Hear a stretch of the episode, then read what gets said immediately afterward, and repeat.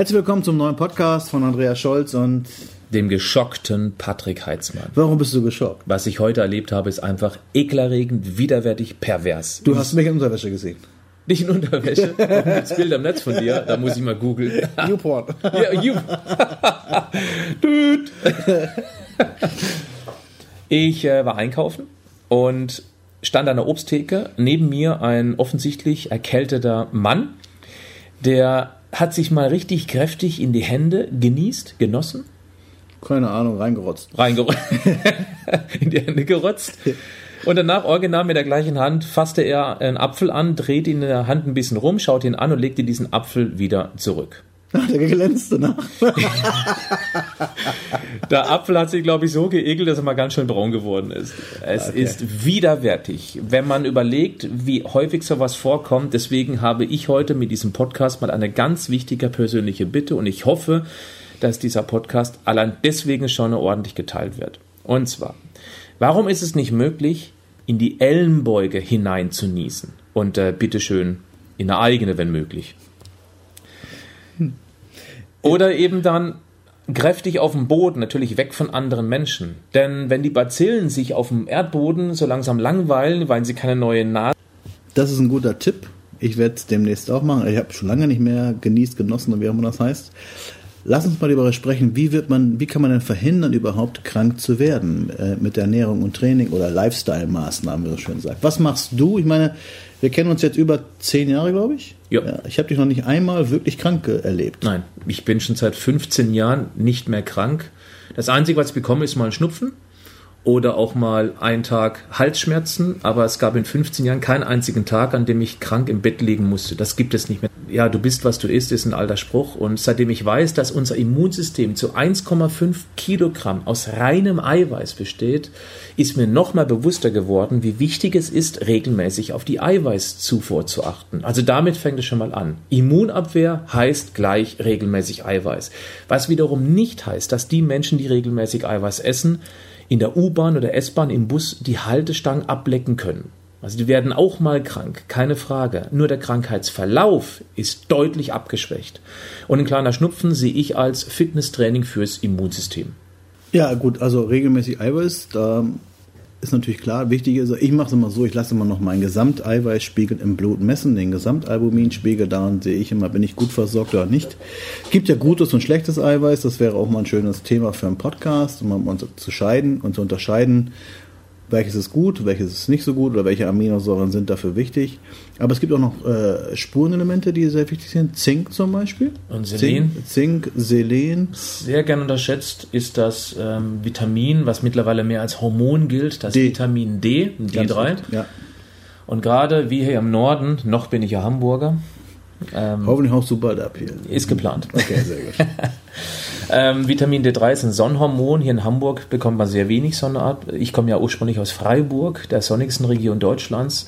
Und äh, ja, regelmäßig Sonne tanken ist wichtig. Aber wir haben jetzt so eine Angst, schmieren uns im Sommer dann mit irgendwelchen Sonnenlotions ein, wovon ich persönlich nicht viel halte, denn wir lassen durch die Sonnenlotion praktisch keine Möglichkeit, dass der Körper körpereigenes Vitamin D produzieren kann. Deswegen lege ich auch großen Wert auf beispielsweise extra Zufuhr Vitamin D. Hab den Wert schon mal messen lassen bin furchtbar erschrocken, wie unglaublich niedrig der war, obwohl ich mich ja schon immer gesund ernährt Meiner habe. Meiner ist auch niedrig. Ich habe auch äh, supplementiert. Beim letzten Mal messen war ich im Optimalwert, weil ich eben Vitamin D dann in relativ hoher Dosierung zu habe. Ja, das ist dieses Öl. Ich habe den Namen so. Vigantol. D3-Öl. Vigantol, kann ja, das sein? Ich ja. bin mir nicht ganz sicher. Das kriegt man, wenn man es vom Hausarzt verschreiben lässt. Und der Hausarzt muss sich eben auch mit dem Thema ein bisschen auskennen. Das heißt, gezielt nachmessen und dann am besten beide vor euch bei Schrecken, Hausarzt und du und eben dann gezielt ergänzen. Also Vitamin D ist unheimlich wichtig für ein fittes Immunsystem. Immunsystem auch für die Muskelarbeit und für, für vieles andere natürlich für auch, nicht auch. nur Immunsystem. Ja, genau. Zink, wichtig, also ich nehme 50 Milligramm Zink am Tag. Mhm, ich, ich merk, nehme 30 bis 50, ja. Ja, ich merke das also, wenn ich ein paar Tage nicht äh, Zink genommen, auch schon an der Haut, dann merke ich schon, dass man mehr, naja, so rote Flecken bekommt oder man kann auch sagen Akne, habe ich immer schon Probleme mit gehabt äh, wenn ich davon zu wenig nehme. Äh, was ich auch noch sehr gut finde, ist Carnitin fürs äh, Immunsystem, nämlich immer ein Gramm am Tag, also Zink, Carnitin, äh, Eiweiß und natürlich auch äh, Vitamin C. Ob natürlich. Vitamin C jetzt so viel bringt, weiß ich nicht, aber Man glaubt es und das ähm, jeden Fall auch wichtig fürs Bindegewebe. Also da ähm, geht es auch schon mal bis zu 1000 Milligramm. Ja. Vor allem ist es enorm günstig. Also ja, genau. Vitamin C Ascorbinsäure kostet 100 Gramm in der Apotheke 3, 3,50. Ja.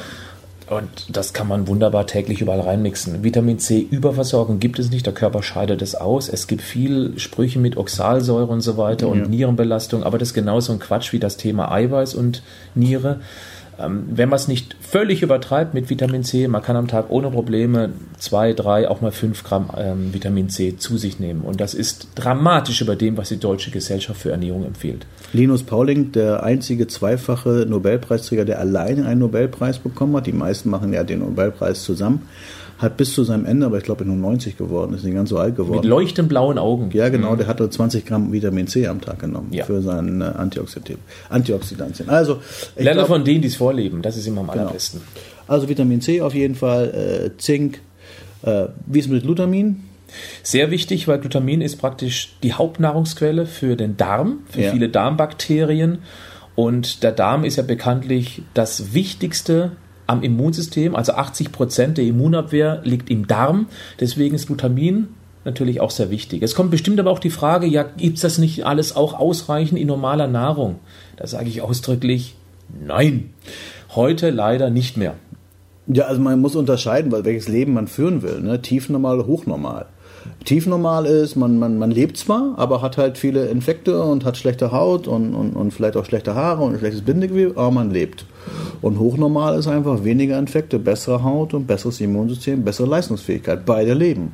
Die einen hochnormal, die anderen tiefnormal. Genau. Natürlich kann man über normale Ernährung ganz gut an Vitalstoffe rankommen, nur ich selbst substituiere schon seit vielen Jahren. Ich möchte darauf nicht mehr verzichten. Mir geht es, finde ich, spürbar besser damit. Und hier bleibt es auch eine regelrechte Religionsfrage. Also ja. möchte man dem Glauben schenken oder nicht. Über normale Ernährung kann man leben, vielleicht auch mittelnormal, aber hochnormal halte ich für sehr, sehr schwierig, wenn man sich nicht ausführlich mit dieser Ernährung beschäftigt. Und äh, gezielte Nahrungsergänzungen, die ja relativ wenig Geld kosten, tatsächlich, also viel weniger als Medikamente, wenn man da mal krank geworden ist, und, ähm, Vor allem ist noch nie, niemand äh, dran gestorben an Nahrungsergänzung. Leute haben immer alle Angst vor Nahrungsergänzung. Entscheidet euch, was euch lieb ist, hochnormal oder tiefnormal. Drohmedizin oder Frohmedizin, wie wir so schön sagen. In diesem Sinne, schöne Zeit. Tschüss, tschüss, Andreas Scholz. Bleibt gesund.